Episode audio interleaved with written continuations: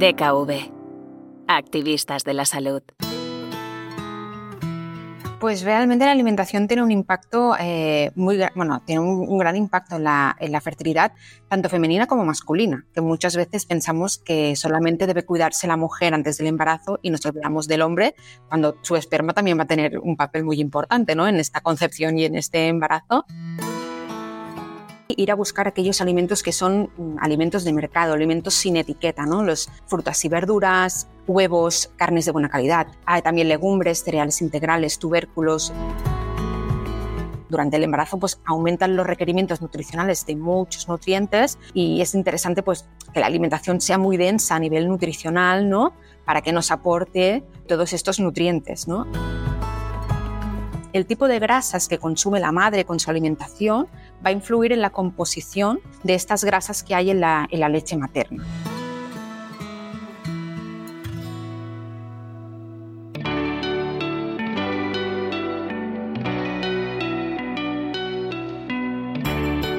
Voces activistas.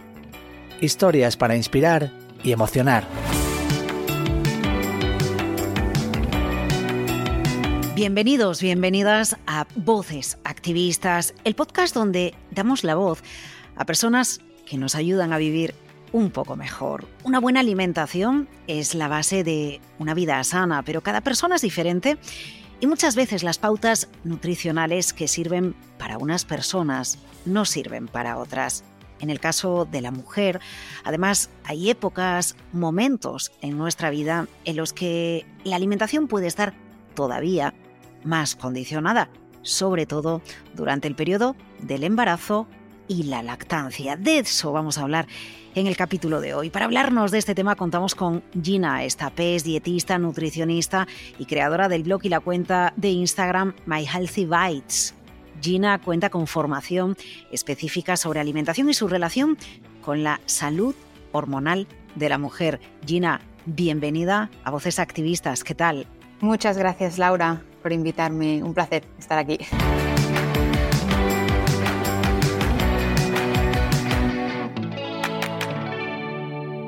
A ver, vamos a empezar por la alimentación antes del embarazo. Eh, en el momento más concretamente en el que estamos buscando el bebé, en el que estamos buscando el embarazo. La pregunta es, Gina, ¿hasta qué punto la alimentación, nuestra alimentación, influye en la fertilidad? Pues realmente la alimentación tiene un impacto eh, muy, bueno, tiene un, gran impacto en la, en la, fertilidad y de hecho no solo la alimentación, sino al final también pues todo lo que es nuestro estilo de vida, ¿no? Si tenemos pues hábitos tóxicos, el estrés, el descanso, eh, si somos más o menos activas, pues todo nuestro estilo de vida va a tener un impacto en nuestro estado de salud y ello puede repercutir en la, en la fertilidad, tanto femenina como masculina, que muchas veces pensamos que solamente debe cuidarse la mujer antes del embarazo y nos olvidamos del hombre, cuando su esperma también va a tener un papel muy importante ¿no? en esta concepción y en este embarazo y por tanto también tiene que estar en óptimas condiciones. Por tanto, es importante que antes del embarazo, ¿no? en esta búsqueda, tanto la mujer como el hombre, pues eh, tengan una alimentación lo más saludable posible, un estilo de vida lo más saludable posible, para que sí, bueno, pues eh, tener un sistema reproductor pues en óptimas condiciones ambos, ¿no? Y respondiendo a tu eh, pregunta en, muchas en muchas ocasiones escuchamos a las mujeres que dicen, bueno, pues me, me, empieza a cuidar ya no solo porque dejo de fumar o evito malos hábitos, pero empieza a cuidarme con una alimentación más sana, más vitaminas, más verduras. Es muy importante lo que dices, que el hombre también eh, forme parte de esa preparación para el embarazo. Exacto, y de, porque de hecho muchas veces atribuimos eso, ¿no? Cuando hay problemas de fertilidad, muchas veces ya se tiende, ¿no? A, o, la culpa siempre como recae mucho más como sobre la mujer, ¿no? Y realmente se ha visto que en muchos casos de infertilidad el, papel del esperma, ¿no? También tiene un papel muy importante y hay mucha infertilidad por parte del hombre también, que a lo mejor no hay suficientes espermas o que estos espermas no tienen la movilidad que tendrían que tener y en esto influye también el estilo de vida, ¿no? Entonces, por eso es importante que los dos estén lo más saludables posible a la hora de, de, concebir, de buscar un embarazo y de cuidarse previamente, ¿no? Eso también es muy importante porque no, toda, no todo el mundo lo tiene en cuenta, ¿no? Muchas veces es, me espero a que esté embarazada y una vez estoy embarazada es como, ay, voy a cuidarme, ¿no? No, la idea es, vamos a hacer que, que mi organismo, ¿no? Mi cuerpo esté lo más saludable posible para cuando se, dé, esta concepción, ya tu cuerpo esté en óptimas condiciones, ¿no? No una vez ya tenemos el embarazo. Eh, bueno, y además porque cuando llega el embarazo parece que nos cuidamos eh, un poco más, la pareja también nos ayuda a que nos cuidemos un poco más. Eh, pero realmente si el, esfuerzo, ese pasito lo hemos dado antes, también nos cuesta menos, más allá de la motivación del bebé. ¿Qué hay de los suplementos vitamínicos o nutricionales antes del embarazo? ¿Sí o no, Gina? Ah, pues a ver, depende. Como muchos temas de nutrición, depende. hay multivitamínicos que hay, hay, bueno, complementos, suplementos que pueden ser interesantes porque hay vitaminas, eh, como por ejemplo la vitamina D o, o el folato, la vitamina B9, que son muy importantes para la fertilidad y son muy importantes para este embarazo.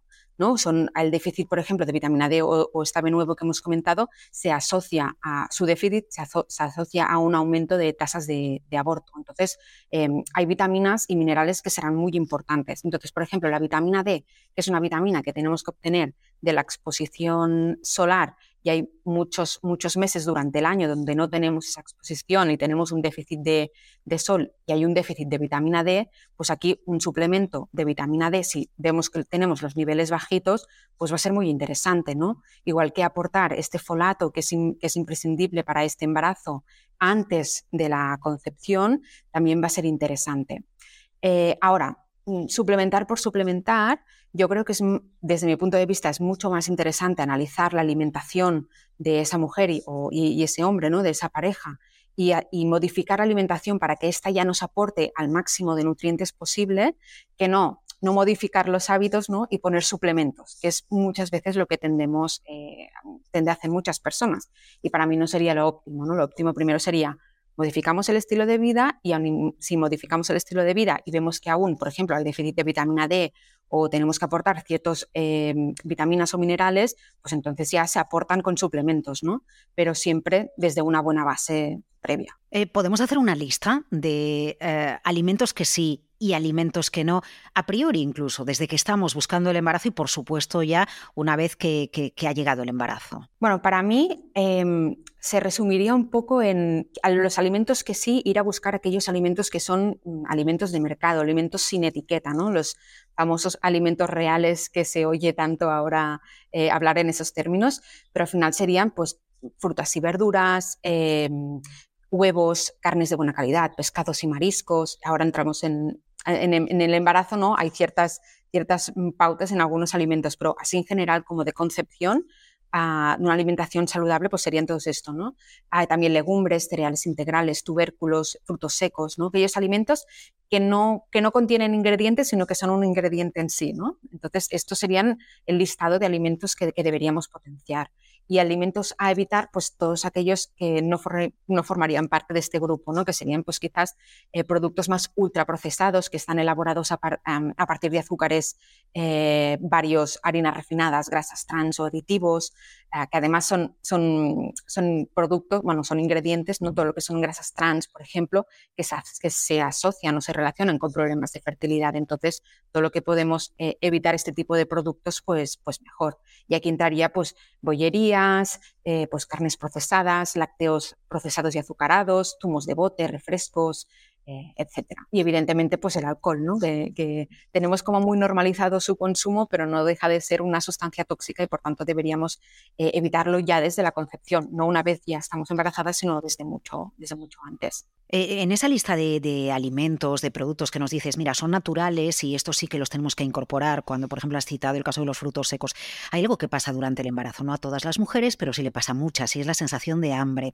Quizás este tipo de productos nos pueden ayudar a saciarnos un poco. Saciarnos también reduce la ansiedad, nos ayuda a estar más tranquilas y eso al final es bueno para nuestro cuerpo. Totalmente, totalmente, es así. De hecho, claro, hay un aumento eh, que es fisiológico, durante el embarazo, porque al final eh, tu cuerpo también necesita un extra de energía pues, para que la mamá esté bien alimentada, pero también para cubrir pues, todo, todo el desarrollo de, este, de este bebé. ¿no?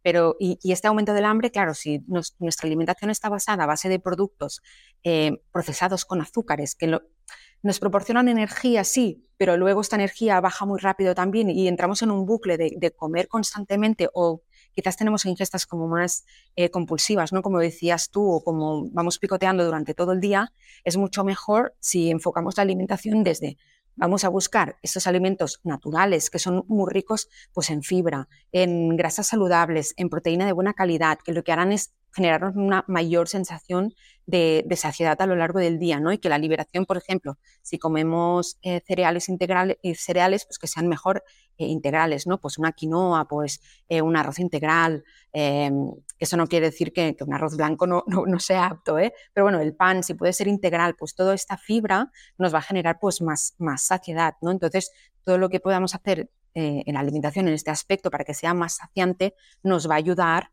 a, pues, a, gestionar mejor este hambre a lo, largo del día. Eh, el cambio hormonal que se produce durante el embarazo influye también de alguna manera en las ganas que tenemos de comer, en la necesidad de comer o en la necesidad de productos. Fíjate, estoy pensando, Gina, en eso de, los antojos, que de repente nos apetece mucho comer eh, pepinillos o nos apetece comer gambas o lo que queremos es naranja, ¿no? Incluso a veces alimentos que no están de manera diaria en nuestra dieta todos los días. Sí, aquí sí que es verdad que se ha visto, o sea, no se ha encontrado tampoco una explicación científica en cuanto a los antojos que, mm, que realmente te diga, ah, no, no, es que los antojos son por eso, ¿no? Pero sí que es verdad que, que muchas veces cuando al final el cuerpo es sabio, ¿no? Y al final, a muchas veces durante las primeras etapas, por ejemplo, que nuestro cuerpo necesita ciertos nutrientes, sí que se se cree o si considera que a lo mejor pues em, tienes antojos de estos pepinillos, de estas cosas así más saladas, porque nuestro, tu, cuerpo eh, necesita, por ejemplo, muchos minerales durante, durante el primer trimestre, ¿no? Entonces, de alguna manera es como que como si el cuerpo te pidiera comer estos alimentos porque llevan ciertos nutrientes que a ti te van a beneficiar pero esto tampoco es que haya una, explicación científica realmente detrás, ¿no? Eh, tampoco, no, se conoce muy bien el por qué se producen eh, estos antojos. Lo que sí que es cierto es que, bueno, que claro, durante el embarazo pues aumentan los requerimientos nutricionales de muchos nutrientes, eh, del yodo, del folato, de la colina, de la vitamina D12, y, es interesante pues que la alimentación sea muy densa a nivel nutricional, ¿no? Para que nos aporte todos estos nutrientes, ¿no? a, lo largo, a lo largo del día porque vamos a tener más necesidad tanto para las reservas de la mamá y como para el desarrollo de, este, este, nuevo ser. Eh, claro, porque lo que entendemos es que todo lo que ingerimos nosotras pasa al bebé. Sí, bueno, más que pasa al bebé, em, hay sustancias que sí que se ha visto que pueden pasar esta, esta, esta placenta, hay otras, que, hay otras que no. Pero al final, claro, lo que consume, lo que consume la madre de, alguna manera va a repercutir en ese, en ese bebé, ¿no? Porque durante, durante la gestación se programa la salud del, bebé. ¿Qué quiere decir? Que, claro, em, el bebé tiene unos genes, ¿no? Y en función del entorno que se crea ya durante el embarazo, en el entorno en el que vive el bebé en intraútero, ¿no? Va a condicionar este desarrollo del bebé, ¿no? Y van a dejar una huella en su salud. Entonces, el estilo de vida de la madre, tanto la alimentación como si realiza ejercicio físico o no, si está expuesta a tóxicos, el descanso, el estrés, todo esto, aunque nos parezca que no, ¿no? pero repercute en, cómo este bebé, se cómo se programa la salud de, este bebé. Entonces es súper importante eh, un estilo de vida al, completo, ¿no? no solo con la alimentación, que también será muy importante, pero con el estilo de vida que sea importante porque esto va a condicionar tanto el desarrollo del bebé durante el embarazo como su salud futura. Eh, la huella en la salud del bebé, eso me ha gustado mucho, Gina. Entiendo que forma parte solo de la sabiduría popular y que tampoco es científico eso de que si durante el embarazo comemos mucha verdura y luego llega el bebé y con siete meses le encanta el puré de verdura, no, es que yo comí mucho durante el embarazo, eso no tiene que ver, ¿no? No, en principio no. Sí que es cierto que el, el bebé puede percibir, o sea, en función de la alimentación de la mamá, se ve que puede percibir los diferentes eh, sabores, ¿no? Igual que luego con la lactancia, eh, como la madre comemos una alimentación pues variada, pues la leche también va cogiendo pues diferentes sabores en función de lo que, coma la madre, ¿no? Entonces, el bebé también em, tiene como una adaptación a diferentes sabores, pero esto no va a condicionar, evidentemente, si luego eh, le gusta la verdura o no, ¿no? Va, va a depender de muchos otros factores. Eh, a ver, vamos a hablar del peso, porque sucede en ocasiones que en el, antes del embarazo, en esa fase de preparación, lo que se intenta es, bueno, pues con una vida más saludable, intentar perder un poco de peso. El embarazo sin duda está asociado a la ganancia de peso, pero en muchas ocasiones los médicos nos insisten en que necesariamente no hay que ganar mucho peso. Incluso te diría, Gina, que en los últimos tiempos lo que se observa es una tendencia eh, y mucha preocupación porque se gane peso durante el embarazo. Cuanto menos kilos se ganen durante el embarazo, mejor. ¿Cómo compaginamos eh, el, peso y la vigilancia del peso con la necesidad de comer, con el hambre, eh, bueno, y con hacerlo con una alimentación saludable? ¿Qué nos recomiendas? Bueno, primero em, decir que esto que se decía, ¿no? que hemos comentado, que creo que lo has dicho tú antes, ¿no? lo de comer por dos, que es algo que, que se dice mucho, esto sí que había un tiempo que se decía mucho y se ha visto que, no, que durante el embarazo no, no es que haya que comer más, sino que hay que comer mejor. Sí que es verdad que, como decíamos, ¿no? que las necesidades energéticas también aumentan durante el embarazo y de manera natural ya percibimos como un aumento del hambre que nos va a hacer comer un poquito más que, que no estar embarazadas. Pero y realizar este aumento de la ingesta, lo que mm, como mujeres embarazadas lo que deberíamos pensar no es en tengo que comer más, sino en tengo que comer mejor, ¿no? Por lo que decíamos, porque la, al final ah, los requerimientos, o sea, no solo aumentan los requerimientos energéticos, sino los, los, requerimientos de nivel de micronutrientes, de vitaminas y minerales que van a ser indispensables para ese desarrollo saludable del embarazo. Entonces, es más importante casi la calidad que la, que la cantidad. Y si ya se realiza, o sea, si ya modificamos nuestra alimentación desde antes del embarazo para que sea una alimentación saludable, basada en comida de buena calidad y esto alta, que sea densa nutricionalmente, ¿no? que nos aporta pues, una buena cantidad de vitaminas y minerales, la ganancia de peso normalmente se suele producir de una manera adecuada, sin, sin tampoco pretender, evidentemente, que, que todas las mujeres tengan que subir el mismo número de kilos, porque al final cada mujer tiene sus mm, circunstancias, eh, cada mujer parte desde un peso, entonces tampoco sería coherente decir todas las mujeres deben subir X eh, kilos durante el embarazo, ¿no? Al final, una mujer puede que suba 12, otra puede que suba 15 y pueden ser embarazos igual de saludables, ¿no? Entonces, siempre hay que valorar las circunstancias eh, de cada mujer de manera individual. Y evidentemente también aquí en la ganancia de peso va a tener un papel muy importante el ejercicio, que muchas veces nos centramos mucho en la alimentación y nos olvidamos del ejercicio durante el embarazo, pero claro, el ejercicio también nos ayuda mucho a poder hacer que esta ganancia de peso se produzca, evidentemente, porque se tiene que producir, pero de una manera, eh, de una manera saludable sin llegar a, a, extremos, ¿no? a subir mucho, mucho de peso. Estaba pensando mientras hablabas eh, en la cantidad de café, si es recomendable tomar o no tomar café, o se puede tomar un café a primera hora de la mañana y por tomar un café pues tampoco pasa nada. Y luego pues el clásico cuando estamos embarazadas, puedo tomar carne cruda, no la puedo tomar, la tengo que congelar, no la tengo que congelar. ¿Qué es lo recomendable? Mira, en cuanto al café, yo desde mi punto de vista diría cuanto menos mejor. Sí que se ha visto que ah, o sea, hay un, hay, hay un tope, hay se dice que no deberíamos consumir más de 200 miligramos de cafeína eh, porque la, cafeína puede pasar al, bebé. Entonces, el límite está puesto como en 200 eh, miligramos de cafeína al, día. Eso quiere decir que eh, hacernos un café al día se podría tomar, pero yo recomendaría cuanto menos mejor, ¿no? si puede ser más una leche manchada más que un café, eh, siempre mejor, ¿no? Porque al final es esto, la, cafeína no deja de ser una sustancia excitante y esa sustancia puede pasar al bebé, ¿no? Entonces, eh, cuanto menos, eh, mejor. Evidentemente, es lo que sí que evitaría pues, son otras bebidas con cafeína que pueden ser Red Bulls y cosas de estas. Evidentemente, esto esto evitarlo al máximo. el, tema de, el tema de los crudos, a ver, ¿cómo, ¿cómo, lo enfocamos? Exacto, que es como el más del que más se, yo creo que del, que más han dicho más cosas y más variadas, ¿no? Al final, claro, los embutidos son carne cruda, entonces todo lo que es crudo, igual que los quesos, por ejemplo, no pasteurizados, em, hay que evitarlos por un tema de precaución, porque podrían estar contaminados por microorganismos que son patógenos. En el caso del jamón, por ejemplo, hay el riesgo de contraer la toxoplasmosis. En el caso de los quesos no pasteurizados sería por contaminación por listeria, ¿no? Entonces, por un tema de precaución, eh, se recomienda pues estos alimentos evitarlos durante, durante el embarazo, porque en caso de estar contaminados, pues pueden tener pues consecuencias muy negativas para, para el bebé, ¿no? En caso del jamón, entonces es cuando te dicen, no, pero, pero lo puedo congelar, ¿no? Sí, o, te dicen, no, si es muy bueno, si es muy bueno, eso siempre lo dicen los suegros. Si el jamón es muy bueno, muy bueno, muy bueno, lo puedes comer igual. sí, ¿y esto por qué? Por, bueno, lo de la congelación es porque, se, bueno, si se congelan durante dos, tres días a una temperatura inferior a 20 grados, o sea, menos 20 grados, eh, se, ha visto que se reduce el riesgo de, o sea, se elimina la capacidad infectiva de este patógeno. Pero claro, ojo porque los congeladores que tenemos en casa no todos alcanzan estas temperaturas de menos 20, ¿no? Entonces, a lo mejor estamos congelando, pero no estamos congelando a esta temperatura adecuada y quizás no estamos eliminando el 100% de, de, esta bacteria, ¿no?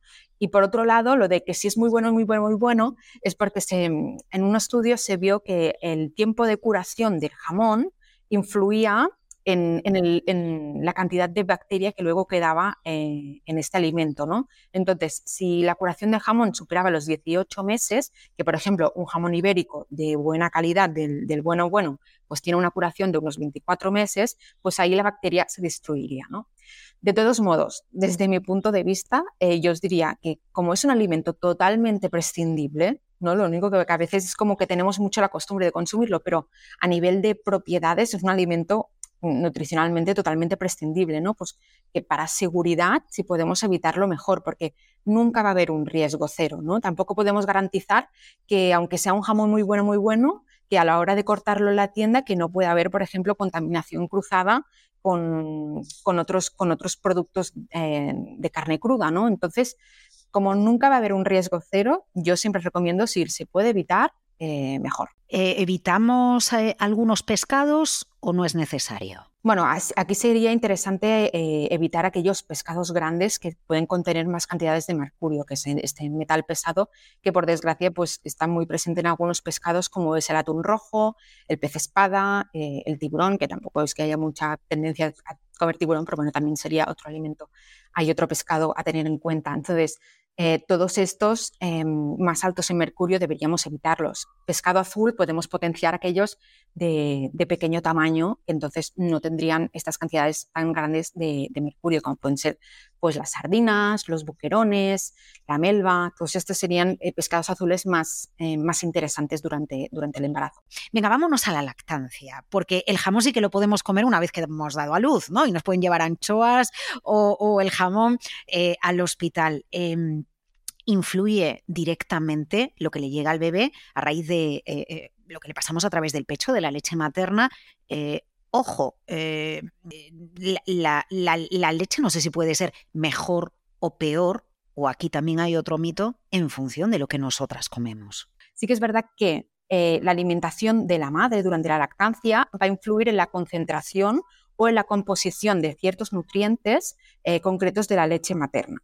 En el caso, por ejemplo, de, las grasas, la cantidad de, grasa que tiene la leche materna va a ser más o menos siempre la misma, ¿no? En todas las mujeres. Pero el tipo de grasas que consume la madre con su alimentación va a influir en la composición de estas grasas que hay en la, leche materna, ¿no? por ejemplo, una mujer que consuma en su día a día pues, productos ultraprocesados, eh, más fast food o alimentos precocinados con aceites vegetales, eh, margarinas, grasas así, pues de peor calidad, la leche materna eh, podrá contener este, esta grasa que contenga la leche materna, pues quizás será más rica en omega 6 o, en, grasas trans. En cambio, por ejemplo, una mujer que estos productos no los consuma y consuma pues, más pescado azul pequeño, aceite de oliva virgen extra, aguacate, ¿no? grasas más saludables, pues la leche materna, aunque la cantidad será la, misma, ¿no? pues tendrá mayores niveles de omega 3 y más grasas saludables.